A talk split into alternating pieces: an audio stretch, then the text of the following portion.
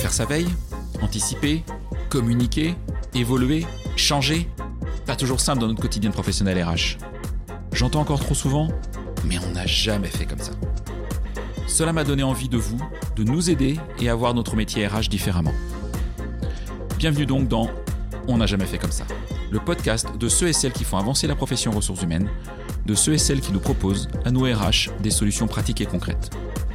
Je suis Florent Le Tourneur, fondateur de We Feel Good, agence marque employeur et communication RH. Merci d'avance de votre fidélité. Si ça n'est pas encore fait, abonnez-vous pour ne pas rater les prochains épisodes. J'espère d'ailleurs que cet épisode ouvrira pour vous le champ des possibles et vous donnera envie de faire bouger les lignes RH dans votre entreprise. Avant d'écouter mon invité, je souhaite vous parler de mon sponsor, Tilt. Tilt est une plateforme d'onboarding RH qui révolutionne l'intégration des collaborateurs. Tilt, c'est le point de départ qui évite les départs. Vous le savez, un onboarding réussi est essentiel pour l'engagement et la rétention des collaborateurs. C'est l'occasion pour les nouveaux employés de se sentir à l'aise dans leur nouvelle entreprise et de se familiariser avec leur culture, leur mission et leurs collègues. Mais l'onboarding peut être une tâche complexe et chronophage pour nous, professionnels RH. Et c'est là qu'intervient Tilt.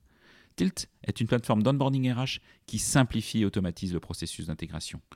Grâce à ses fonctionnalités avancées personnalisables, Tilt offre une expérience d'intégration fluide qui permet aux nouveaux collaborateurs de se sentir rapidement à l'aise dans leur nouvelle entreprise. Tilt se distingue également par sa flexibilité. La plateforme s'adapte aux besoins spécifiques de chaque entreprise, quel que soit son secteur d'activité ou sa taille. Tilt est enfin une solution simple et intuitive à utiliser. Elle nous permet, professionnels RH, de nous concentrer sur les interactions humaines tout en assurant une intégration réussie des nouveaux collaborateurs. Bref, pour en savoir plus sur le Tilt, rendez-vous sur leur site web www.tilt.io. Tilt, T-E-E-L-T. Place maintenant à notre invité. Hello à toutes euh, et à tous et bienvenue pour ce nouvel épisode de On n'a jamais fait comme ça. Aujourd'hui, je suis ravi d'être invité par euh, Maxime Eduardo dans ses nouveaux locaux parisiens à République. Un grand, Maxime, un grand merci Maxime pour, euh, pour ton invitation. Merci à toi.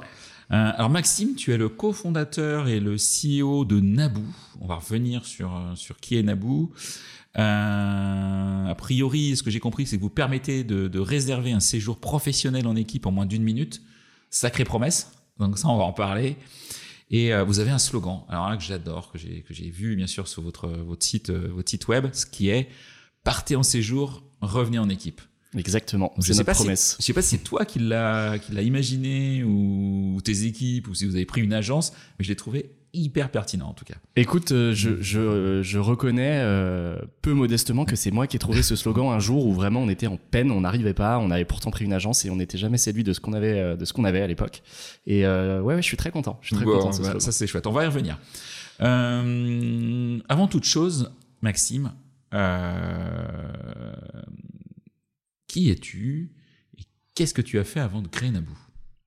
Alors, qui je suis? J'ai 32 ans. Pour euh, mon background rapide, je suis euh, fils de deux immigrés portugais qui avaient grandi euh, dans l'Ain.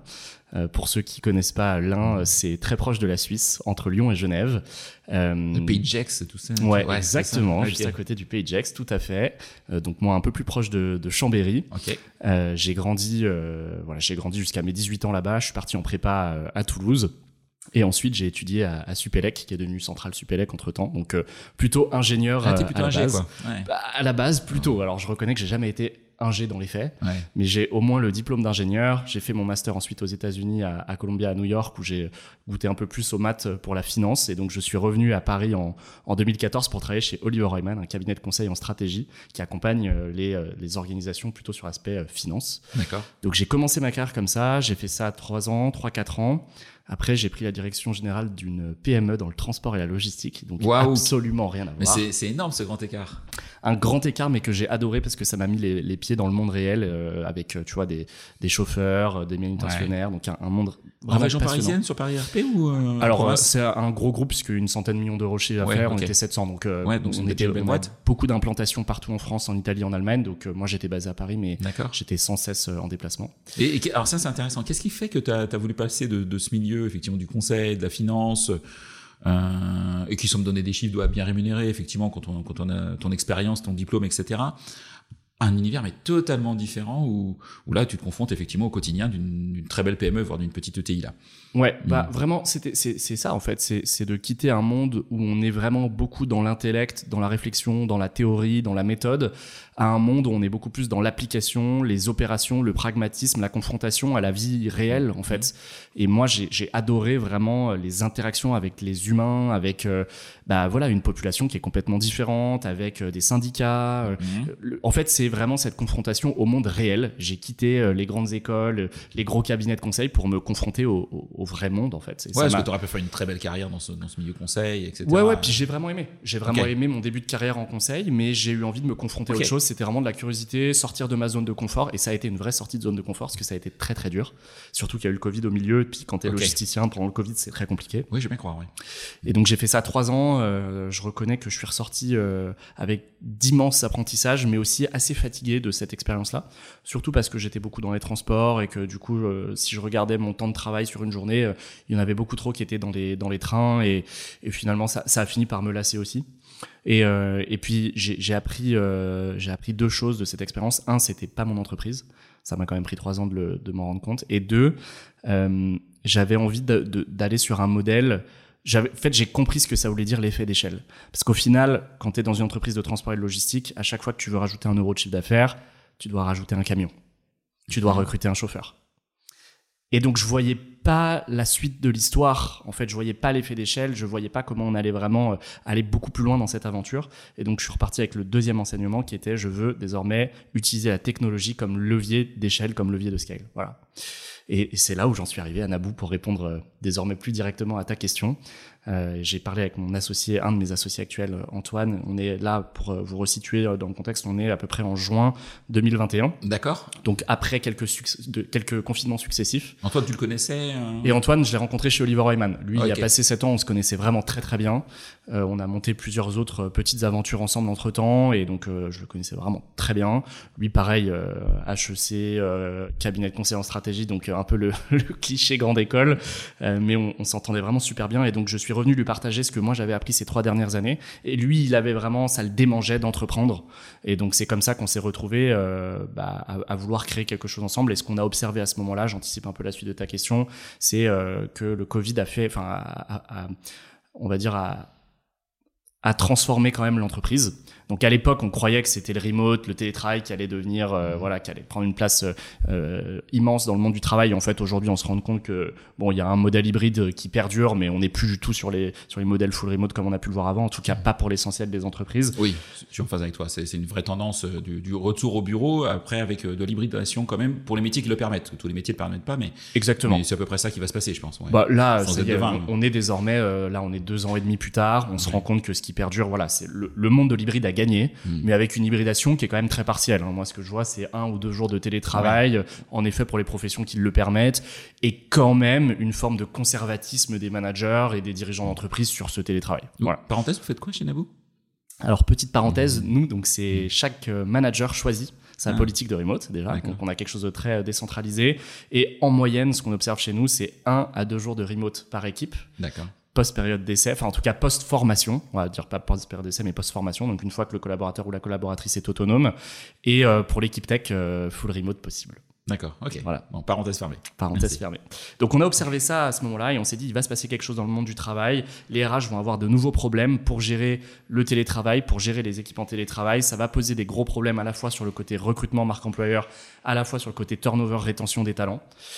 Et on a mis du temps à comprendre ce qui allait se passer. Et d'ailleurs, on a eu tort. Et la première chose qu'on a pensé, c'est euh, bah, tout le monde va vouloir faire un peu de télétravail, sauf que bah, le, télétravail n'a pas la même saveur quand on vit dans un petit studio sans fenêtre à Paris que quand on a une résidence secondaire à Deauville ou à Biarritz. Et donc, on s'est dit, on va équiper les collaborateurs, on va équiper les RH avec une solution qui permet à n'importe qui finalement de télétravailler à la campagne une fois de temps en temps et d'être dans un contexte hyper favorable à la créativité, au bien-être, euh, je sais pas, une fois par trimestre, d'aller se mettre un peu au vert, même quand on n'a pas une résidence secondaire. C'était notre première thèse avec mm. Antoine. On a eu complètement tort. On a d'ailleurs levé des fonds euh, là-dessus en, avril 2022. Je, me rappelle de quelqu'un qui s'appelle Florent Le Tourneur et qui a, failli investir sur ce pitch et, qui regrette de ne pas avoir investi. Mais ça, la parenthèse est fermée aussi. En fait, ce mm, pitch mm, générait beaucoup d'émotions. C'est-à-dire que les gens disaient Ah oui, oui, oui. Puis il y avait un sentiment de, justice. Ah oui, ceux qui ont une résidence secondaire, ceux qui n'en ont pas. En fait, on a créé de l'émotion avec ce pitch. On a réussi à lever des fonds. Mais trois mois plus tard, tu vois, face à la dure réalité que personne mettait un euro sur ce modèle, en termes de chiffre d'affaires, hein, dire aucun RH n'achetait. En fait, ils achetaient le discours, mais ils ne payaient pas. Hmm. Et donc, face à ce constat, on a dit stop, c'est pas ça qui marche. Et par contre, on écoutait de plus en plus de RH qui finissaient par utiliser notre plateforme pour organiser des off-site, pour organiser des séjours d'équipe. Donc, ils me disaient oui, oui, tes travail super, mais en fait, moi, ce que je veux, c'est que mes équipes passent du temps ensemble. C'est qu'elles retrouvent de la connexion. C'est qu'elles recréent du lien c'est de résorber mon turnover parce qu'en fait les gens trouvent moins de sens parce qu'ils sont moins au bureau parce qu'ils voient moins leurs collègues. Et en fait on se rend compte qu'une marque une marque employeur c'est quand même avant tout la connexion avec les autres. Ok. Et, euh, et c'est là où on s'est dit ben en fait on va pivoter. On va pivoter sur un modèle de séjour d'équipe de séminaire en fait euh, au vert. Ok intéressant. Euh, pourquoi ce nom Naboo? Naboo, pour euh, celles et ceux qui connaissent, c'est euh, issu de Star Wars. Oh là, je, suis nullissime en Star Wars, donc vas-y. C'est vrai, bah, écoute, euh, Star Wars, il y a une planète, donc Star Wars c'est une projection dans le futur, hein, dans une galaxie très lointaine. il y a une planète qui s'appelle Naboo et qui est une planète qui regorge justement de nature dans le futur. Et donc ça associait deux idées qui nous étaient chères, bah, le, futur du travail et la nature. Ok, c'est très très très très malin. entrepreneur, bah, c'est pour le coup, la transition est faite, c'est un voyage. Euh, c'est des hauts et des bas. Tu as, parlé d'un bas un peu au début, parce que s'il n'y a pas de chiffre d'affaires, bah, à un moment, ça devient un peu inquiétant, il faut quand même en avoir. Euh, Aujourd'hui, comment est-ce que tu... Là, c'est plus ta, fonction de, fondateur, de CEO, de cofondateur de CEO. Comment est-ce que tu relèves les défis et, comment est-ce que tu assumes tes, tes, nouvelles responsabilités? Parce que tu l'as dit tout à l'heure, euh, maintenant tu as ta boîte. Ouais. Ah. ouais, bien sûr. Alors déjà, euh, je tiens à dire qu'on est on est quatre cofondateurs. Donc euh, il y a également Lucien et Jean-Louis que j'ai pas encore cités. Donc on est on est quatre à diriger cette entreprise et pour le coup, c'est une direction extrêmement collégiale. On a des codires tous les lundis matins où on repasse vraiment tous les fondamentaux, les KPI, les, les le point RH qui est super important du lundi matin. Donc on est quatre. Euh, je dirais que moi, mon rôle est plus dans l'animation globale de l'équipe. C'est ça la vraie différence sur mon poste. Et puis, je suis surtout euh, directeur commercial. Donc, euh, voilà, ça, mm. c'est une partie de mon job. des hauts et des bas, il y en a tout le temps. là, on est souvent, nous, en ce moment, agressés par nos concurrents qui sont pas tout à fait en ligne avec le modèle qu'on est en train de déployer, qui est un modèle de transparence où on donne des prix transparents, etc. Mm. Bah, en fait, on le relève surtout en équipe. Et, et c'est très lié à notre culture où nous, on a une culture très forte de l'équipe et de la solidarité. Mais je pense qu'on va y revenir probablement un petit peu plus tard. Ouais, ça m'intéresse, ça m'intéresse cette histoire, euh, cette histoire de, bah, de, de, votre culture. Euh, quel conseil tu pourrais donner? Euh, Aujourd'hui, toi, ah, je, vais, je vais rembobiner ma question, mais t'es, les personnes auxquelles tu t'adresses, ça peut être des RH. C'est peut-être pas que des RH d'ailleurs, avec qui tu, tu échanges. Mais quel conseil tu donnerais aujourd'hui à, à une personne qui voudrait lancer sa boîte dans ce monde des ressources humaines? Toi qui fréquentes des RH maintenant un peu plus qu'auparavant Le conseil que je donnerais, c'est celui que je ne me suis pas appliqué à moi-même, c'est beaucoup plus d'écoute des enjeux des uns et des autres. C'est-à-dire que moi, j'ai oublié d'écouter les RH quand j'ai lancé ma boîte il y a, deux ans maintenant. Euh, c'est ce qui nous a fait faire quelques pivots successifs, c'est que j'étais convaincu par mes propres idées, mais j'ai oublié d'écouter celles des RH. Et en fait, on se rend compte que les RH sont extrêmement connectés au terrain bien plus que n'importe quel dirigeant de l'entreprise. Euh, et en fait, les écouter, c'est bien, c'est bien mieux comprendre ce qui se passe dans le cœur du réacteur. Et donc, euh, moi, j'ai beaucoup manqué d'écoute, et je pense que si aujourd'hui je montais une entreprise dans le monde des RH, je passerais beaucoup de temps à interviewer des RH. Bon, la mmh. difficulté là-dedans, c'est que les RH, c'est aussi, je pense, maintenant euh, la fonction de direction la plus sollicitée dans une entreprise. Donc, c'est très difficile de rentrer en contact avec les RH. C'est difficile, effectivement, aujourd'hui. Et du coup, c'est très difficile de vendre mmh. à des RH parce qu'ils sont et elles sont sursollicités. Mais quand même, je passerai beaucoup d'énergie à aller à la rencontre des RH et pas que des directeurs ou des directrices RH, mais également des personnes de leur équipe, que ce soit des office managers, des talent acquisition specialists. Bref, il y en a, il y en a un paquet parce qu'ils connaissent les talents, ils connaissent les enjeux. Et ces enjeux-là bougent vite. Ouais, ça bouge, ça bouge, ça bouge très, très vite. On pourra parler des, tendances 2024 sur, en particulier le séminaire d'entreprise. Moi, ça, ça m'intéresse euh, énormément. Euh, justement, alors si on, si on zoome un peu sur, euh, sur Naboo, on fera une deuxième partie un peu plus sur la culture de Naboo. Euh, Aujourd'hui, l'offre, c'est partez en séjour, revenez en équipe. D'accord? Au-delà que ce slogan je, il me kiffe. Euh, c'est quoi votre promesse? En fait, qu'est-ce que vous proposez à vos, euh, à vos clients? Et comment est-ce que vous fonctionnez pour en plus un petit peu gratter vos concurrents? Alors en fait déjà ce qu'on a observé en termes de transformation c'est que avant les séminaires c'était surtout des événements organisés à l'échelle de l'entreprise donc avec quelqu'un qui est dédié à l'organisation du séminaire euh, bien souvent, c'était des départs dans des destinations les plus exotiques possibles pour faire profiter les collaboratrices et les collaborateurs. Donc, euh, euh, sur un catamaran à Marrakech, en Croatie, en Espagne. bref, c'était surtout des destinations exotiques avec toute l'entreprise. Et en fait, entre-temps, il y a eu le Covid, il y a eu une grosse prise de conscience écologique où on a envie de partir beaucoup plus proche, beaucoup moins loin du bureau. Et il y a eu cette maille de l'équipe qui est devenue primordiale dans l'entreprise. C'est vraiment devenu le maillon le plus fort et le plus important de l'entreprise suite à l'essor du monde hybride. Et donc, en fait, aujourd'hui, les séminaires, c'est plus toute l'entreprise à Marrakech, c'est toutes les équipes partent et beaucoup plus proche du bureau. Nous, on voit plus de 50% aujourd'hui des séminaires, c'est à moins de deux heures du bureau. D'accord. Donc, c'est une transformation qui est radicale. Et donc, le persona qui organise des séminaires, c'est plus le même.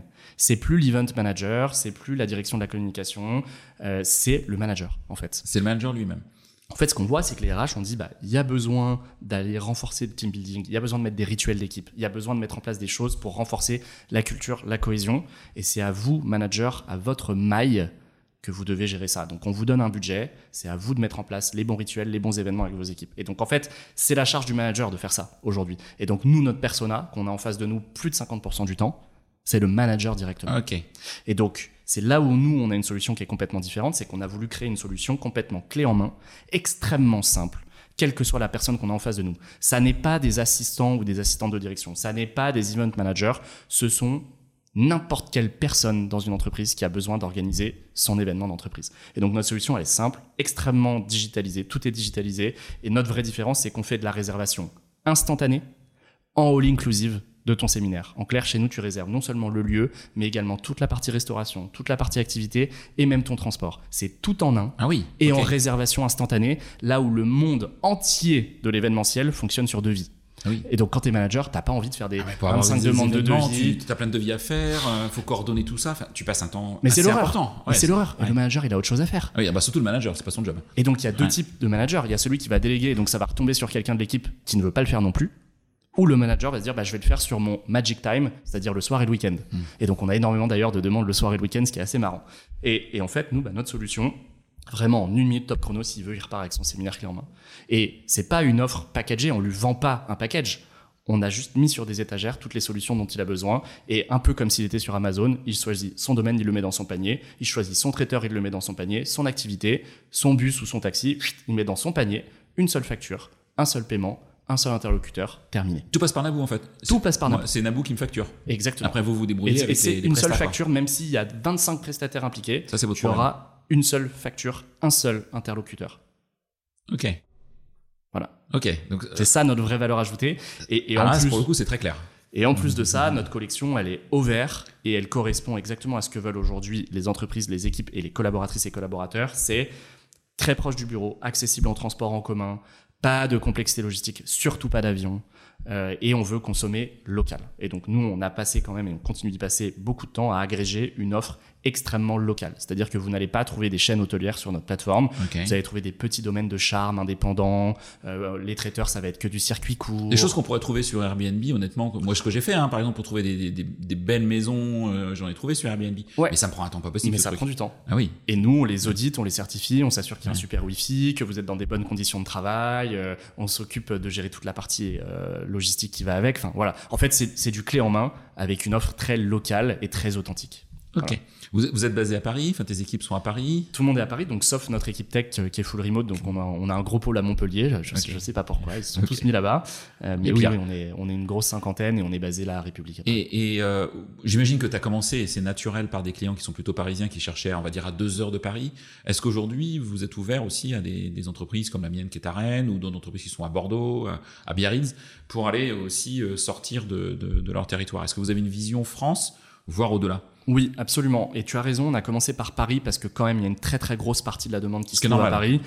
Et puis, tu vois, en plus, c'est très très bien desservi en termes de transport en commun. Donc, ça a été super facile de mapper l'île de France, la Normandie, la Bourgogne-Loiret. Bref, ça a été assez rapide, assez efficace. Et on s'est étendu à toute la France. Donc, aujourd'hui, on a vraiment une offre. On a bientôt 3000 domaines hein, indépendants en France pour accueillir tout le monde. Donc, euh, vraiment, là, on a des clients partout en France. Et leur problématique est toujours la même, partir à moins de deux heures du bureau. Donc, il faut qu'on soit à moins de deux heures de tous les bureaux. Ok.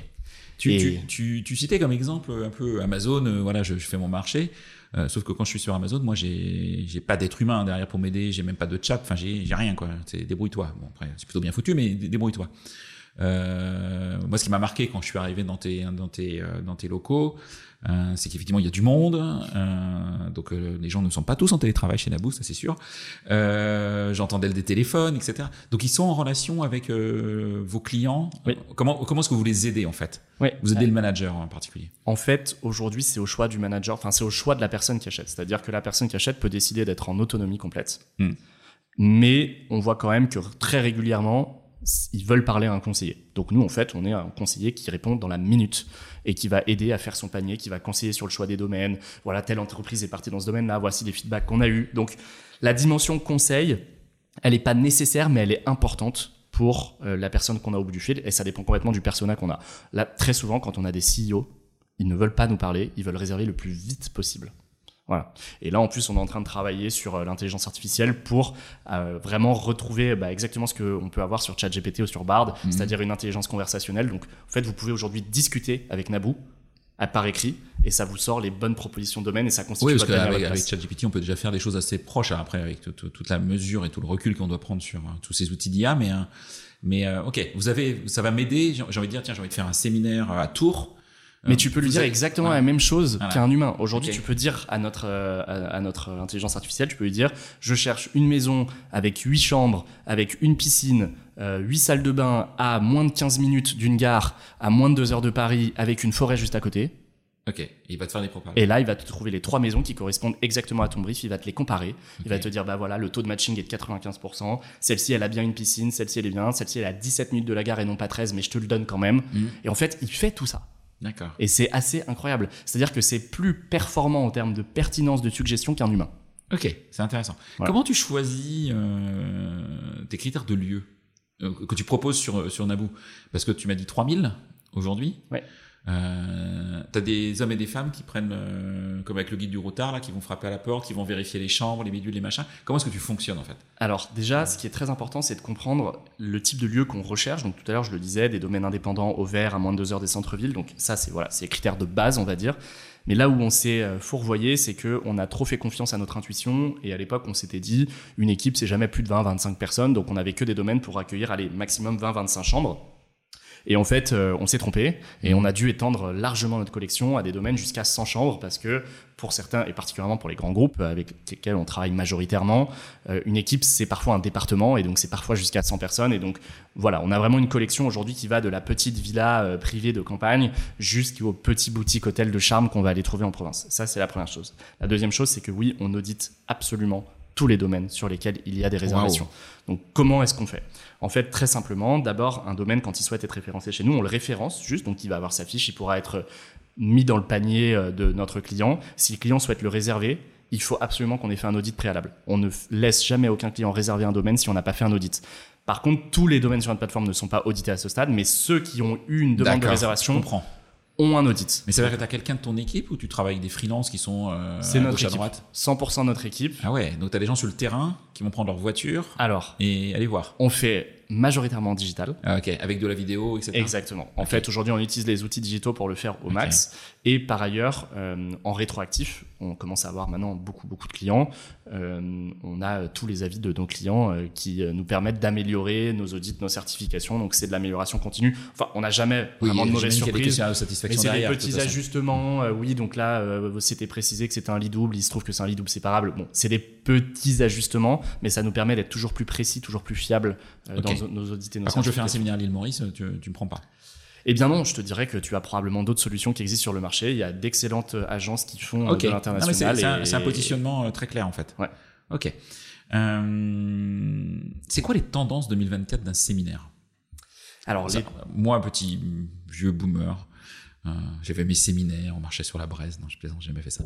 Mais c'est quoi les, quoi les séminaires d'aujourd'hui en fait? C'est quoi les attentes? Et est-ce que quelque part la question sous-jacente, peut-être que je me trompe, est-ce que les jeunes générations ont des attentes différentes des séminaires que peut-être on les avait il y a 10-15 ans?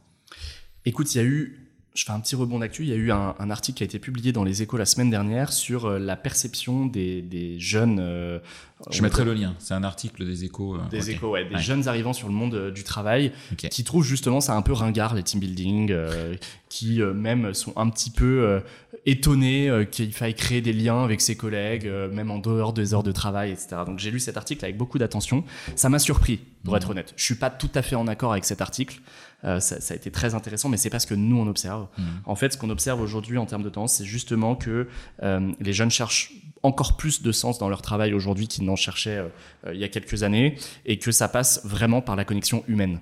Et, euh, et, la connexion humaine, elle se fait bien sûr au bureau, elle se fait au travail, mais elle se fait aussi dans des moments plus informels comme des expériences de team building. Et c'est pas que du séminaire, parce que nous on fait du séminaire donc off-site, hein, c'est pas sur site. Il y a aussi des expériences de team building comme des escape games, des restaurants, des voilà, il y a plein d'expériences de team building. Et je sais pas précisément ce qui est visé dans cet article des Échos. Ce que ce que je peux te dire en termes de de tendance, c'est que les gens veulent partir sur des formats courts. Donc pas des séminaires d'une semaine.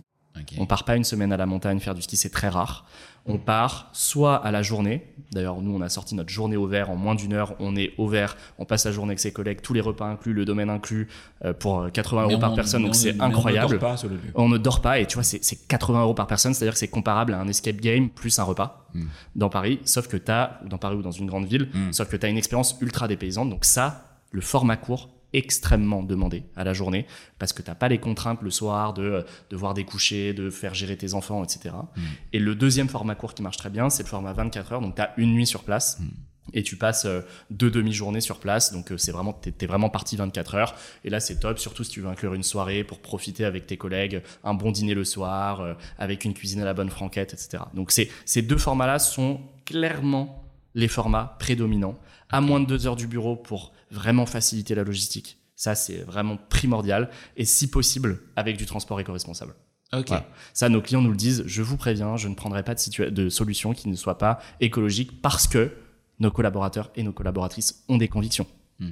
De plus en plus, on nous demande de nous assurer qu'on a des traiteurs locaux, sans plastique et souvent végétariens. Oui, ok. Et enfin, pour les expériences de team building, on nous demande très souvent des expériences qui sont tournées RSE. Donc, c'est-à-dire avec une dimension de découverte de la nature, de prise en compte de la nature, de compréhension de la nature, même d'aller faire euh, du, euh, c'est pas sexy comme ça, hein, mais d'aller ramasser des déchets, comprendre les mmh. déchets, mmh. comprendre le cycle de recyclage qu'il y a derrière, etc. Et en fait, on l'a de plus en plus. Et donc, nous, on voit la tendance arriver sur le haut vert responsable. Quitte à faire, euh, tu vois, tu disais un séminaire plus court, une journée, voire 24 heures. Euh, quitte à faire plusieurs séminaires dans l'année plutôt qu'un gros séminaire euh, Exactement. très loin et qui coûte très cher. En fait, ce qu'on voit là, et on l'a mis en place avec certains clients, c'est qu'ils privilégient la journée au vert hmm. trois fois dans l'année. D'accord. Plutôt que le séminaire une fois dans l'année. Et c'est le même tarif, au final. Donc économiquement, c'est c'est un dollar pour l'entreprise, c'est-à-dire que ça lui mhm. coûte euh, limite moins cher d'aller faire ces trois journées ouvertes. Mais du coup, pour les collaboratrices et les collaborateurs, c'est plusieurs temps forts dans l'année au lieu de un seul temps fort dans l'année. Et donc, euh, nous, c'est pour ça qu'on a accéléré à fond sur cette journée ouverte, pour pouvoir sortir cette journée ouverte, parce qu'on voit que ça y est, c'est en train de prendre une part très significative de la demande. Parce que c'est simple, en fait. Ok. Euh, tu as, dit que tes clients étaient beaucoup de grands groupes. moi qui suis une PME de 10 personnes, tu m'accueilles quand même ou... ah bah bien sûr. Bien sûr, en fait, aujourd'hui, on accueille n'importe qui de 5 jusqu'à 100 personnes. On aura forcément des solutions, même un peu plus de 100 personnes. Donc, c'est, euh, si tu veux, nous, on a un modèle d'inbound, donc on acquiert nos clients essentiellement euh, par Google, hein, euh, voilà, très simple parce que les gens se tapent j'organise un séminaire sur Google. donc, puis, vous êtes plutôt bien référencé. oui, c'est plutôt pas trop mal pour l'instant. Hmm. Et donc on arrive à acquérir vraiment toute la demande, elle est entrante comme ça. Hmm. Par contre, notre énergie commerciale, notre hmm. énergie de développement et de déploiement, donc sortante, pour outbound, elle est dirigée sur les entreprises de taille beaucoup plus grande. Pourquoi hmm. Parce qu'on est sur un modèle d'équipe et donc ce qu'on souhaite, c'est travailler hmm. avec tous les managers d'une entreprise. Donc une entreprise de 10 personnes, elle a en général un voire deux managers. Moi, ce qui m'intéresse, c'est du 500, 1000, 2000 collaborateurs ou collaboratrices. Et là, je vais pouvoir les déployer sur l'ensemble des managers. Ça, c'est le modèle sortant. Ok, d'accord. Mais vous n'êtes pas du tout fermé, effectivement, à une petite PME qui aura envie de travailler, d'utiliser vos services mais écoute, les PME, c'est 30% aujourd'hui de nos réservations. Ouais, donc c'est pas rien. Non, c'est pas rien. Ouais, c'est euh, ça, c'est vraiment pas rien. le temps tourne et j'aimerais parler de la culture de Naboo. Euh, vous êtes euh, une cinquantaine, ce que j'ai compris. C'est ça. Ça. Vous recrutez d'ailleurs? On recrute beaucoup, alors surtout sur la tech. Euh, ok. On continue d'accélérer sur la technologie parce qu'on veut continuer d'accélérer sur l'expérience simple. Ouais, partout en France du coup. Vous êtes ouvert sur le sujet? Ouais, ouais, ouais. Là, vraiment, c'est toute France. C'est des développeurs juniors, seniors. On recherche même notre notre futur lead dev. Donc, ouais, là, on recrute toute seniorité en tech. C'est la priorité. Ok. Et service client, vous avez vous avez des besoins aussi, pas? Peu peu, peu en service client. On a besoin de commerciaux, ça c'est sûr. Il y a toujours besoin de, commerciaux. Donc on recrute les deux équipes où ça recrute le plus, c'est clair. Hein, c'est l'équipe sales et l'équipe tech. D'accord. Là, il y a toujours des postes ouverts. D'accord. Donc parenthèse, si on a envie de, rejoindre Naboo, on va sur le site carrière de, du site web. Oui, je reconnais qu'on passe par Welcome to the Jungle. Bah, c'est très bien. Une très bonne solution euh, et ça marche très très bien. Donc euh, vous pouvez nous retrouver très facilement sur Welcome, mais également sur notre site. Hein. Il y, a, un lien de redirection euh, et on a toujours des postes ouverts. Donc faut pas ok. Alors justement, moi j'ai envie de rejoindre Naboo. C'est quoi la culture? Qu'est-ce que tu vas me proposer? Et, peut-être quelle différence tu, as? Quel, ADN vous avez voulu créer avec euh, tes trois associés euh, pour bah, faire en sorte que vos collabs soient, soient vous arriviez à les trouver facilement déjà dans un marché quand même qui peut être compliqué sur certains métiers et puis surtout qu'ils restent quoi. Écoute, on a fait un choix très clivant. Mm. de culture. C'est-à-dire que c'est pas une culture euh, qui est inclusive au sens où n'importe qui pourrait venir travailler chez nous. Non, on a fait un choix très clivant qu'on résume euh, comme étant une culture de pirate. Alors je vais t'expliquer. Intéressant. Ouais. tu me disais tout à l'heure quel est ton challenge en tant que dirigeant? Bah, c'est avant tout de, de, naviguer ce bateau de pirate. Euh, et en fait, pourquoi de pirate Parce que on a une composante de l'aventure qui est extrêmement importante chez nous. C'est-à-dire qu'on ne vient pas travailler chez Naboo comme on va travailler dans une PME ou dans un grand groupe parce qu'il y a une composante de risque qui est très importante. Et, ce qui dit gros risque dit gros reward. Et donc il y a un côté d'aller chercher le trésor avec notre équipe. Et le trésor, bah, qu'est-ce que c'est? Bah, C'est notre croissance. On est mmh. vraiment dans cette logique de go big or go home. On a envie de révolutionner complètement ce marché. Et donc on recherche à recruter que des pirates qui viennent rejoindre notre bateau, rejoindre l'aventure à la conquête du trésor. Et donc, dans, cette aventure, il y a vraiment un très très fort esprit d'équipe. Par exemple, en recrutement, la toute dernière épreuve s'appelle le speed dating chez nous. Et donc, le candidat ou la candidate vient dans nos bureaux pendant une heure et demie. Et tous les quarts d'heure, elle va rencontrer une collaboratrice ou un collaborateur différent de chez nous. Peu importe qui c'est, peu importe le niveau de seniorité, peu importe l'équipe, c'est un pirate qui va venir. Mhm. Et à l'issue de ces quatre ou cinq entretiens successifs, il suffit qu'il y ait un pirate qui dise non pour qu'on ne recrute pas le ou la candidate. Ah ouais, c'est quand même. Les règles du jeu sont fixées, euh, sont connues quand même. Les règles du jeu sont fixées, elles sont connues, mais en fait, ce qu'on veut, c'est conserver à tout prix l'esprit d'équipe euh, qu'il y a dans notre entreprise. Et donc, pour ça, on implique chaque personne dans tous les recrutements pour valider. Oui, c'est pas les quatre fondateurs. Je vais pas voir les quatre ah fondateurs ah, non, non, forcément. Non, non, non, non, ouais. non, non, non, ouais. non, non, non, absolument pas. En fait, justement, dans ce côté pirate, il y a un côté nobody. Il y a un côté, on s'en fiche d'où tu viens, qui tu es. D'ailleurs, nous, on regarde pas les CV, on regarde pas les écoles, on regarde. Il y a un côté complètement anonyme dans mmh. cette histoire, mais extrêmement solidaire dans l'aventure, dans la conquête du trésor. Et, ce qui va avec ça, c'est justement euh, euh, le partage, le partage du trésor. Et donc, dans notre culture, tout le monde a des BSPCE et on y tient. Mmh. Euh, il y a une culture où tout le monde a des primes individuelles, collectives. Donc il y, a le il y a le partage aussi, il y a le partage de ce trésor qui va dans notre valeur. Donc la première c'est l'aventure, la deuxième c'est la justice. C'est on veut qu'en fait on, on, en demande beaucoup à nos collaborateurs, on est extrêmement exigeant, mais on partage. Et si on trouve le trésor, tout le monde va en bénéficier. Et donc on était parti en étant euh, voilà un inconnu, euh, mhm. on est personne et on revient avec euh, le trésor qu'on a ramené de notre de notre grosse aventure. Et la dernière chose qui est fondamentale dans notre culture, c'est la construction. Et, et, en fait, ce qu'on souhaite, c'est que nos collaboratrices et nos collaborateurs soient dans une démarche de test de test and learn, d'apprentissage systématique. On veut qu'ils prennent des risques. On veut qu'ils se risquent à essayer, à se tromper. On valorise énormément l'échec là-dedans parce qu'en fait, quand il n'y a pas de risque, il n'y a pas de reward. On ne fait pas des grandes choses sans prendre des grands risques. Et donc, on veut que nos collaboratrices et nos collaborateurs soient dans cet état d'esprit de faire, quitte à se tromper. Et donc, on valorise les gens qui prennent des initiatives, qui arrivent avec des idées. On ne supporte pas quelqu'un qui critique ce qu'a fait quelqu'un d'autre sans proposer une alternative. C'est d'ailleurs interdit chez nous. Ok. On n'a pas le droit de dire j'aime pas. Ça, c'est un no way, quoi. Non, mais en fait, c'est juste mm. interdit chez nous. Mm. On ne peut pas dire j'aime pas. On peut dire voilà ce que j'aurais fait. Mm-hmm. Mais on n'a pas le droit de dire j'aime pas parce que c'est trop facile. Ce qui est difficile dans une entreprise, mais même dans la vie, c'est toujours le zéro to one. C'est la première pierre à l'édifice. C'est celle-là qui est dure. C'est trop facile de critiquer. Ça, c'est extrêmement simple. Nous, on refuse ça. On se refuse à cette médiocrité-là. Ce qu'on souhaite, c'est des gens qui créent, qui prennent le risque, qui y vont. Et les autres ne peuvent que rajouter une pierre en plus. Pas taper sur la pierre qui a été posée. Donc c'est une culture qui du coup est exigeante et clivante. Mhm. Tout le monde ne peut pas venir travailler chez nous. C'est une ambiance particulière, vraiment c'est très exigeant. Et du coup tout le monde l'est, parce qu'il y a cette culture de pirate.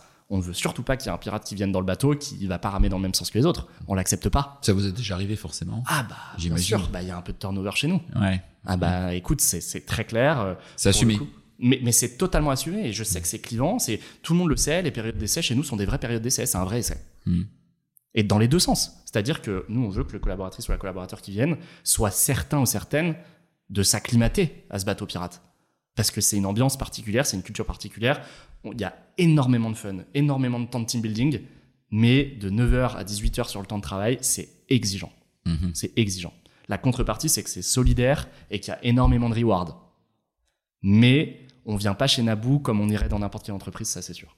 Ok. Tu as parlé, euh, as parlé de, de, formation tout à l'heure. Euh, à l'intégration, euh, enfin surtout la, partie onboarding, j'imagine qui, qui, dure quelques, quelques semaines, hein, c'est pas une journée l'onboarding. Enfin, voilà, un petit message à boîte qui des fois font des intégrations qui durent une journée. Euh, Qu'est-ce que je vais découvrir en fait quand je suis un nouvel embauché, un nouveau pirate? Écoute, en tant que nouveau pirate, tu vas avoir tout un parcours d'intégration qui va être mené conjointement par euh, notre nouvelle fonction RH, puisqu'on a recruté euh, une office manager euh, récemment. Euh, qui, qui, nous aide justement dans là vous créez la fonction RH là on crée la fonction RH et on attaque donc on a un directeur financier donc qui va pour l'instant superviser toute la partie RH parce qu'il y a la partie administration du personnel hmm. bon qui, qui voilà qui incombe à la fonction RH mais quand je parle de fonction RH c'est plus la partie learning hmm. développement talent management carrière entretien, bref, toute cette partie-là, onboarding. Ah, là, tu vas heurter un point sensible pour moi. C'est pour moi la fonction RH, elle doit pas être attachée au DAF. Mais c'est un, bon débat que j'ai, hein, t'inquiète. Mais, hein. mais, ça, en fait, c'est des convictions de, de RH. Hein. Non, mais en fait, là, moi, c'est même pas une conviction que j'ai. Hmm. C'est juste purement là, organisationnellement parlant. Euh, on et demain, en grandissant, peut-être que ce sera Exactement. En fait, là, on est juste sur un moment, 50 personnes. C'est un poil trop tôt pour avoir un ou une directrice RH. Ouais, Donc, on commence par une fonction qui est très stratégique, mais un peu moins senior, qui est l'office manager, qui va venir nous accompagner sur cette fonction-là avec un renfort externe, avec du DRH à temps partagé au début. Ouais. Parce qu'on est hyper conscient aussi, euh, malheureusement, de nos coûts. Hein, ouais, bien sûr. Il faut qu'on fasse très attention. Et il y avait un besoin beaucoup plus urgent sur la partie direction financière parce qu'on fait quand même un gros chiffre d'affaires maintenant. Oui, puis vous avez des achats euh, forcément fournisseurs, etc., qui sont importants. Exactement. il y a des gros enjeux économiques. importants. Voilà. Donc mm. en fait, purement pour la partie administration du personnel, on l'a logé dans la partie direction financière et donc on l'a rattaché à la partie stratégique. Mais je sais que c'est totalement euh, temporaire. C'est pour ça que j'ai pas de conviction forte du tout là-dessus. C'était purement euh, on va dire tactique là au moment où on fait les recrutements. Bon, j'ai envie de te titiller, Max. Mais ça, ça évoluera. mais je suis, je suis assez d'accord. C'est pour ça que j'ai pas de conviction inverse. Mm. Et donc le parcours de D'onboarding, c'est un mix entre justement la fonction RH et la fonction métier. Mmh. Quand tu arrives, tu as un buddy, donc tu as quelqu'un de ton équipe qui va venir, qui va t'expliquer le langage qu'on utilise, les mots qu'on utilise, les temps forts, quand est-ce qu'on déjeune, où est-ce qu'on déjeune. Le buddy, c'est pas le manager. Non, non, non, pas du tout. C'est quelqu'un qui a rien à voir en fait. qui est, même pas forcément ah, bah dans la même équipe.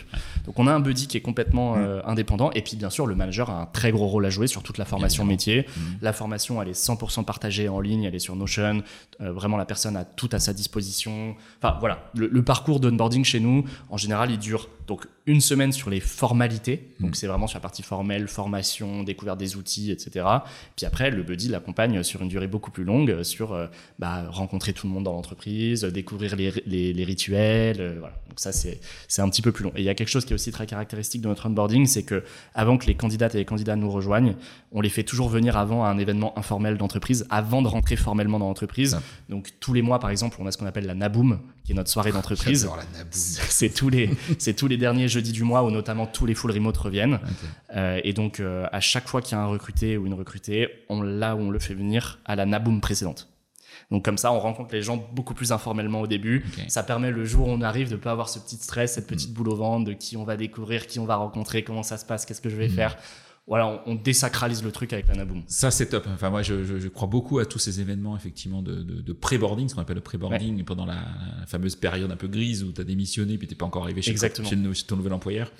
Et euh, j'ai eu le, plaisir d'interviewer il y a quelques épisodes euh, Geoffrey Chapuis, le, le, boss de Woobi, je sais pas si tu connais Woobi, qui, est, qui, est, vraiment une, une super solution euh, euh de, de pré-boarding, onboarding, re-onboarding, offboarding, enfin voilà, qui gère tout de A à Z et qui est vraiment, euh, pour moi, la meilleure solution que j'ai pu voir aujourd'hui.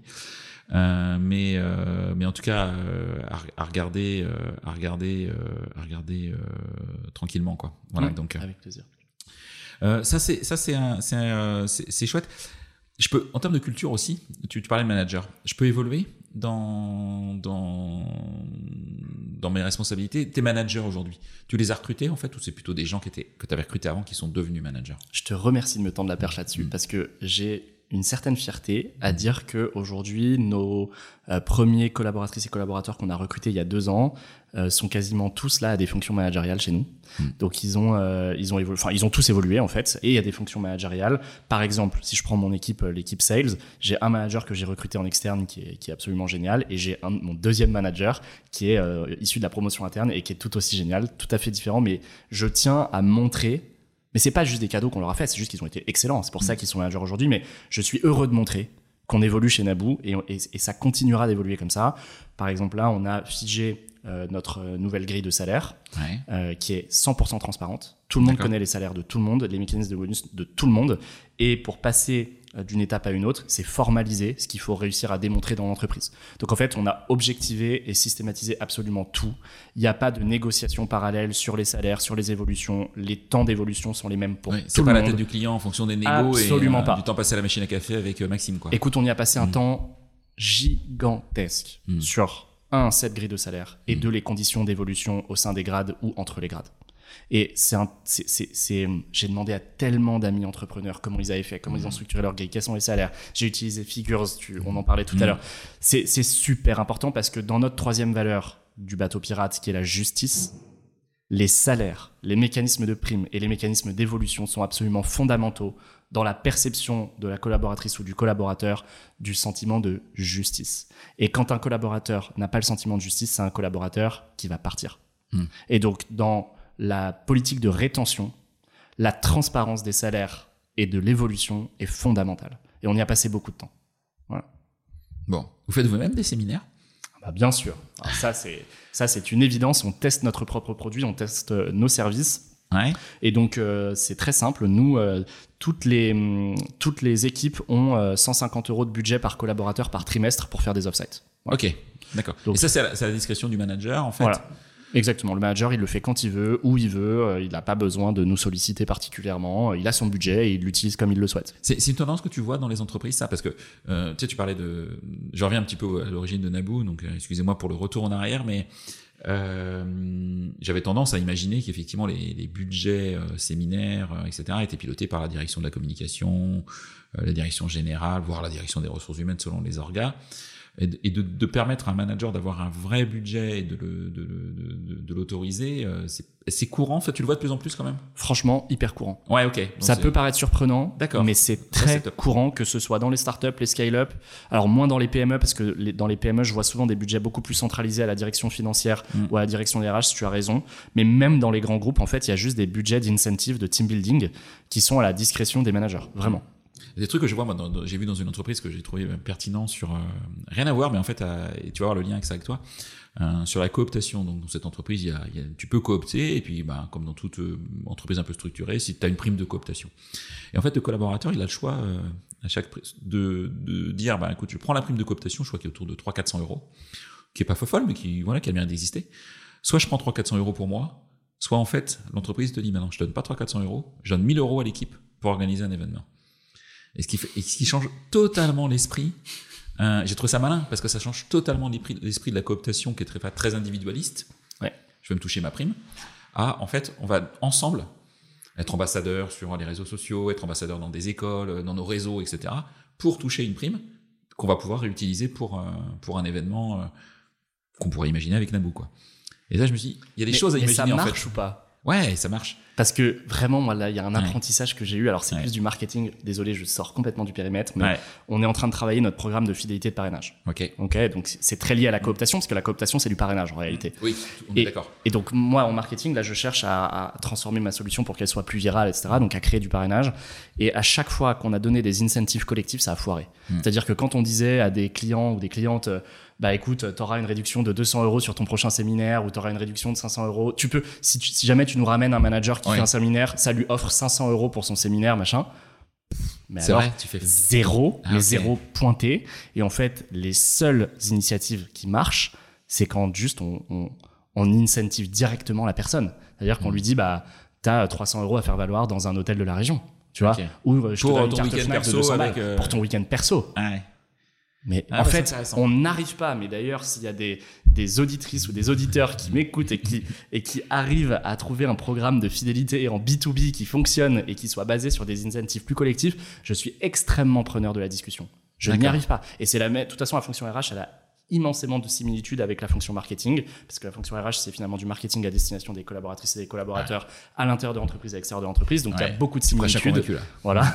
et donc, du coup, si on peut craquer ce truc ensemble, voilà, ça m'intéresse. Donc, c'est un petit message que je passe. Une bouteille à la mer. Ah non, mais voilà. En tout cas, il y a des manières de voir les choses différentes aujourd'hui qui, je pense, peuvent, peuvent faire avancer le, le, euh, le schmilblick. Euh, comment tu vois, euh, alors c'est pas une question simple, mais euh, comment tu projettes effectivement Naboo dans ces prochaines années? Je ne vais pas te demander à 5 ans ou 10 ans précisément, mais comment tu projettes Naboo ces prochaines années en parallèle de toutes les évolutions euh, RH euh, que l'on que l'on voit? On a cité une effectivement avec un peu le retour au présentiel et un petit peu moins de de, télétravail, ce qui ne pas dire la fin non plus du télétravail. Euh, comment tu vois les tendances RH et, et, les impacts effectivement sur sur Naboo ces prochaines années? Vous en parlez avec, j'imagine, avec tes. Ouais, c'est super important. Dès qu'on fait des gros temps stratégiques, c'est une fois par trimestre chez nous, mm. on se repose la question des tendances et de l'évolution des tendances et donc des hypothèses fondamentales de notre business. Et donc, mm. l'une des hypothèses fondamentales, c'est en effet qu'on soit dans un monde hybride où il y a justement ce besoin de reconnecter et de prendre un petit peu de temps off euh, du, du marasme du quotidien. Euh, nous, les convictions que nous avons, c'est un, le monde hybride va triompher euh, durablement. C'est-à-dire qu'on croit très fortement au fait qu'il reste une composante de télétravail dans les organisations mineure. Pour le coup, on est convaincu que ce sera entre 1 et 2 jours par semaine et pas plus que ça, mineur. Et puis bien sûr pour les fonctions qui le permettent. Donc ça, on y est tout à fait convaincu parce que tout le monde est gagnant dans ce modèle. Et en fait, mm. dès qu'on est sur un modèle vertueux, en général, il triomphe.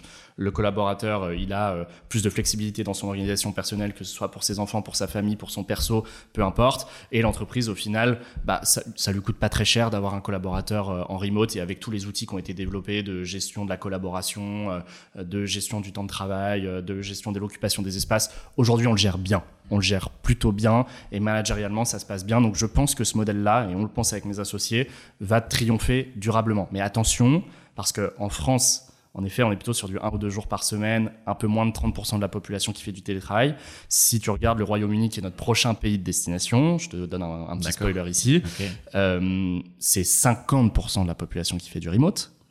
Et c'est plutôt 2 voire 3 jours de remote par personne. Donc attention, dans une, euh, une économie très occidentalisée comme la nôtre, avec des fondamentaux qui sont assez similaires, on voit que c'est un modèle différent qui est en train de gagner. Donc attention, ça veut quand même dire que les choses peuvent encore bouger. Bon, malgré tout, euh, ça fait partie de nos convictions. La deuxième conviction qu'on a, c'est que l'écologie prend une part de plus en plus, euh, plus importante dans les entreprises et que donc les comportements de l'entreprise doivent refléter les attentes des collaboratrices et des collaborateurs en matière d'écologie et de responsabilité et que donc les entreprises vont consommer plus responsable et donc dans le choix des fournisseurs, dans le choix des activités, dans le choix des services de l'entreprise, désormais il y a cette considération là. Donc nous on rentre aussi euh, dans, donc, du coup vous êtes certifié Bicorp ou autre chose Alors on est en train de travailler là-dessus.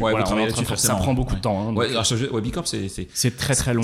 mais par contre c'est un gros investissement. C'est bien fait parce que ça on se fixe des auto objectifs, on avance etc. Exactement. mais vous allez dans ce nous on est sur l'entreprise à mission pour l'instant. Donc pareil on est également dans, dans cette recherche d'aller euh, objectiver, d'aller mesurer, d'aller métrer tous nos engagements et tout ce qu'on fait pour la planète. Et Donc vous-même, vous avez vos propres engagements. ah oui, et c'est extrêmement important. Et d'ailleurs, euh, c'est pas un secret, on a des, fonds d'investissement capital, dont un qui est un fonds impact et qui euh, nous demande du reporting très sérieux sur le, en, la matière. Donc, euh, on, a des convictions personnelles et au-delà de ça, on peut pas s'en échapper pour des raisons business et juridiques maintenant. mais, on, est très content de ça d'ailleurs. Donc voilà, voilà un peu les grosses tendances. Donc le monde hybride, le, la partie responsabilité de l'entreprise qui est devenue mm. extrêmement importante. Pour nous, c'est les deux sur lesquels on, on, a un impact et sur lesquels on, s'aligne aussi. Vous allez, vous allez investir, euh, vous, vous avez déjà investi, vous allez continuer à investir en tout cas. Ah mais largement. Et, donc là, tu parles d'Angleterre, vous allez aller dans d'autres pays du coup? Parce que moi, si je suis RH d'une boîte et que j'ai des... Ma boîte peut être franco-française, mais euh, je peux avoir des filiales à l'étranger. vous envisagez, vous envisagez quoi? L'Europe, les US, le monde? À ce jour, on, on envisage l'Europe. notre prochain pays de destination, c'est le Royaume-Uni, mais qui va servir aussi de test et de pivot pour savoir si il vaut mieux partir aux États-Unis hmm. parce que c'est l'ouverture sur le monde anglo-saxon, ou si au contraire on a raison dans mm. notre euh, idée initiale d'aller mapper l'Europe occidentale, mm. euh, parce que parce que c'est là où on voit les mêmes fondamentaux de marché, c'est là où on voit les mêmes mm. fondamentaux de business. Donc pour l'instant, on pense que c'est l'Europe, mais on a besoin d'aller se donner des certitudes en faisant le Royaume-Uni. Je pense qu'il faut y aller par étapes. De toute façon, c'est la méthode des petits pas entre guillemets, mais hein, on n'ouvre pas 10 pays d'un coup. D'abord, non, non, pas, sens. non, pas du tout, pas du tout. Et euh, je t'encourage à, ou je vous encourage tous auditeurs, mais je t'encourage Maxime à écouter l'épisode de Jean-Baptiste de Belair, dirigeant de Steeple euh, qui, est, qui, est, une entreprise française et qui maintenant part, euh, part effectivement la conquête de l'Europe, mais pays par pays, euh, étape par étape et, et avec succès. Et, et il en parle bien, comme il parle très bien de sa culture d'ailleurs, très spécifique de Steeple. Euh, et c'est l'un de ces sujets d'ailleurs. C'est comment effectivement garder ma culture alors que je vais, euh, je vais m'étendre et je vais sortir euh, de mon siège social entre guillemets. Ouais, bien sûr. Voilà. Peut-être qu'un de vous quatre d'ailleurs va peut-être partir au Royaume-Uni. Ah bah c'est sûr. Il y a un quatre qui va partir. Ouais. Voilà. Donc, vous n'allez pas tirer au sort encore à la courte paille. Oh, ça se décide entre deux là. non, non, mais c'est important. C'est important et ça je le comprends pour que la, culture de la boîte elle, se, elle, perdure où vous soyez quoi.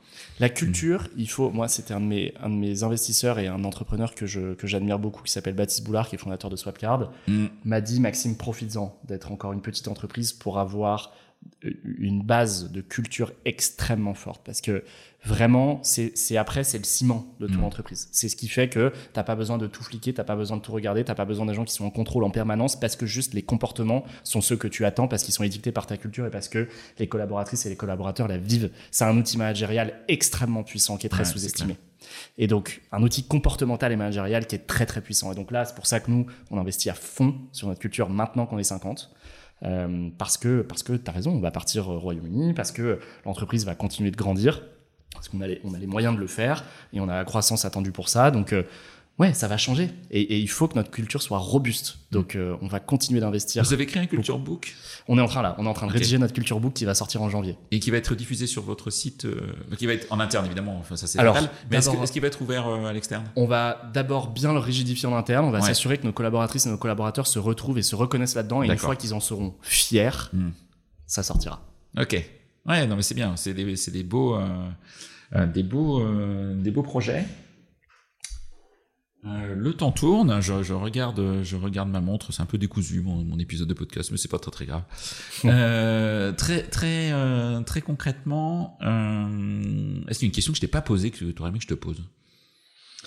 Écoute, non, je voulais absolument parler de, culture parce que c'est un, un, sujet que j'aurais pas abordé, que j'aurais zappé, hein, ce qui est possible.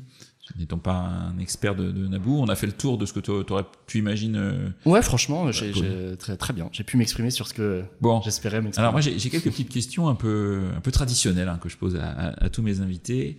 Euh, déjà, est-ce que tu, tu, écoutes des podcasts euh, Est-ce que tu es fan de podcasts ou pas? J'adore les podcasts. Ah, ok, super. En fait, tous les matins, je, bon, pour ma petite histoire, je promène mon chien pendant 30-40 euh, minutes. Que j'ai croisé dans les couloirs. Exactement, ah, Thiago, qui est toujours là avec nous. Okay. Et, euh, et c'est le moment du podcast. C'est tous les matins, vraiment, à 7h45, je mets mon podcast. Ok. Alors, t'écoutes quoi, podcast? Qu'est-ce que tu nous conseillerais? Euh, à nous, population RH, alors qui peut être des podcasts RH ou des podcasts managériaux, mais qui peut être euh, bien sûr très, très large, plus large. Alors, pour être sincère, j'écoute beaucoup de podcasts liés à l'entrepreneuriat en général, donc euh, j'ai aussi des recommandations qui sortent un petit peu du cadre RH, mmh. mais j'aime beaucoup Tech 45. Mmh. Euh, je, de Sébastien Conan. Ouais, j'ai hâte qu'il sorte chaque semaine, je le trouve vraiment très très mmh. bien. J'en ai pas loupé un, pour être très honnête avec Ah oui? Ah non, mais moi je suis The fan, mais euh, Sébastien il le sait. Hein. À chaque fois, je lui fais un petit message sur LinkedIn. Euh, c'est vraiment mais qualitatif. mais ouais, Et, que je recommande, euh, franchement, je recommande d'écouter, même qu'on n'est pas RH. typiquement, là, il y a un épisode qui est sorti, je me permets, excuse-moi de te couper, un, épisode qui est sorti avec le, le, dirigeant d'Open Classroom, euh, entreprise qui a très très fortement grandi et qui a dû faire un plan social. Et qui explique comment, effectivement, il est passé jusqu'à 500, ce qui est énorme, à 350 en le faisant en respectant la loi française, hein, pas juste en faisant le, bien sûr. le bourrin, euh, voilà pour le faire. Mais c'est hyper riche. Donc effectivement, euh, quand on n'est pas RH, moi je conseille d'écouter aussi Tech 45 parce qu'on apprend énormément de choses. Ouais, il y a beaucoup d'enseignements en fait. C'est très riche, c'est très fort d'apprendre des autres. Moi, c'est pour ça que j'adore les podcasts parce qu'on se nourrit de l'expérience de quelqu'un en quelques minutes et ça, mm. je trouve ça fabuleux. Un deuxième que j'aime bien, j'aime bien Start to Scale, qui est plus orienté autour de, des enjeux commerciaux des startups et des scale-up. Mais du coup, c'est très important pour les RH parce que euh, le scale de l'équipe commerciale est un enjeu fondamental dans une entreprise qui est en très forte croissance. Donc là, pardon, c'est vrai que c'est adressé à des entreprises plutôt en très forte croissance, mais euh, vous, le voyez en tant qu'RH, c'est dur de recruter des commerciaux, c'est dur de fidéliser des commerciaux, c'est mm. dur d'avoir le mécanisme de prime qui satisfasse des commerciaux. Et donc, il y a des vrais enjeux sur cette fonction mm. et qui sont euh, plutôt bien abordés, je trouve, dans, dans Start to Scale. Et mm. après, je ne vais pas tous les citer, mais j'en écoute beaucoup autour du, du, monde du venture capital parce qu'on est une boîte qui, est, qui, est, financée par des fonds. C'est important que je comprennent bien leur métier. Donc, euh. ouais, ce qui, est, ce qui est logique, aussi par rapport à, ta, ton rôle Exactement. Euh, au, sein de, au sein de Naboo. Euh, est-ce qu'il y a des personnes que tu me conseillerais d'interviewer sur ce podcast, soit effectivement de, bah, comme toi, des, des des, des, dirigeants, des dirigeantes de, de, de solutions RH, euh, qu'elles soient tech ou qu'elles soient plus servicielles, ou, ou même des, des, des, professionnels RH en exercice que tu trouves inspirants, qui te, qui, qui te font, qui te font réfléchir en tout cas? Écoute, alors marrant parce que pas dans le monde RH, je t'aurais recommandé justement Baptiste Boulard de Swapyard parce que lui, mm. la culture qu'il a faite de cette entreprise, je la trouve extraordinaire. Vraiment, je pense que c'est le plus J'ai pas assez creusé, mais tu vois, c'est intéressant. Je que je creuse. regarde parce que l'actif de son entreprise, c'est beaucoup sa culture. Et c'est une boîte qui est pour le coup en full remote. Donc c'est hmm. très intéressant ah d'aller comprendre comment ils travaillent et comment ils ont réussi à faire quelque chose d'aussi solide. Euh, j'aime beaucoup, euh, j'aime beaucoup euh, Maxime Cousin de, de Au Sol. Au Sol, c'est, euh, tu sais, des boîtiers qui fonctionnent à l'énergie solaire pour charger ton ordinateur, ton portable, etc. Pour éviter tous les câbles partout dans les bureaux, pour pouvoir travailler un peu n'importe où dans tes hmm. bureaux, pouvoir te déplacer sans avoir des câbles en permanence.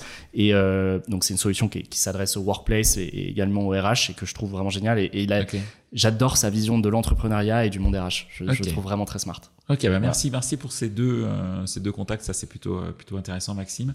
Si, si besoin comment nos, nos, nos, leaders peuvent te contacter? Est-ce que tu es, es, dispo? Est-ce que euh, je suis très LinkedIn moi. C'est très LinkedIn. Ouais, c'est mon seul réseau social d'ailleurs et je suis euh, je suis très LinkedIn. En général, je réponds sauf si c'est trop commercial et que c'est automatisé. Là, j'ai tendance euh, j'ai le j'ai le blocage assez facile, j'en reconnais. j'ai mis un petit message automatique moi sur Moi j'ai vu ouais. Aux incités commerciales, je suis pas sûr que je te réponde honnêtement. Si si c'est vraiment intéressant, je le ferai. Mais si c'est trop commercial, j'arrête. Parce que on, se fait, trop, on se fait inonder, inonder, inonder. Mais par contre, quand c'est des approches très personnalisées, avec un vrai sujet qui a du sens, mm. et pour la personne et pour moi, je réponds avec grand plaisir. Euh, surtout quand c'est quand c'est bienveillant et pas automatisé. Voilà. Ok. Et si on a envie de te rejoindre, on va sur Welcome to the Jungle. Exactement. Ok. Un grand merci Maxime. Merci un à toi. grand merci pour ta sincérité, ton, ton côté cash que moi que j'adore. Et, euh, et euh, franchement, euh, même si je ne suis pas actionnaire de Naboo, ça c'est voilà, bah, prochaine fois je réfléchirai deux fois.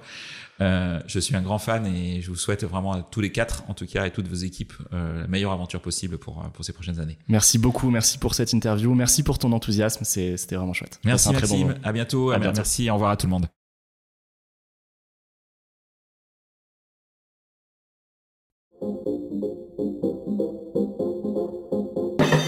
C'est terminé pour ce bel épisode. Merci de l'avoir suivi en entier. Pour ne pas rater le prochain, d'ailleurs je prépare plein de chouettes entretiens pour ces prochaines semaines, abonnez-vous à On n'a jamais fait comme ça. C'est le bouton Sweep sur Apple Podcast ou s'abonner simplement sur Spotify. N'hésitez pas également à mettre 5 étoiles si vous avez apprécié ce podcast et à me contacter via LinkedIn pour tout commentaire ou toute suggestion d'invité. À bientôt!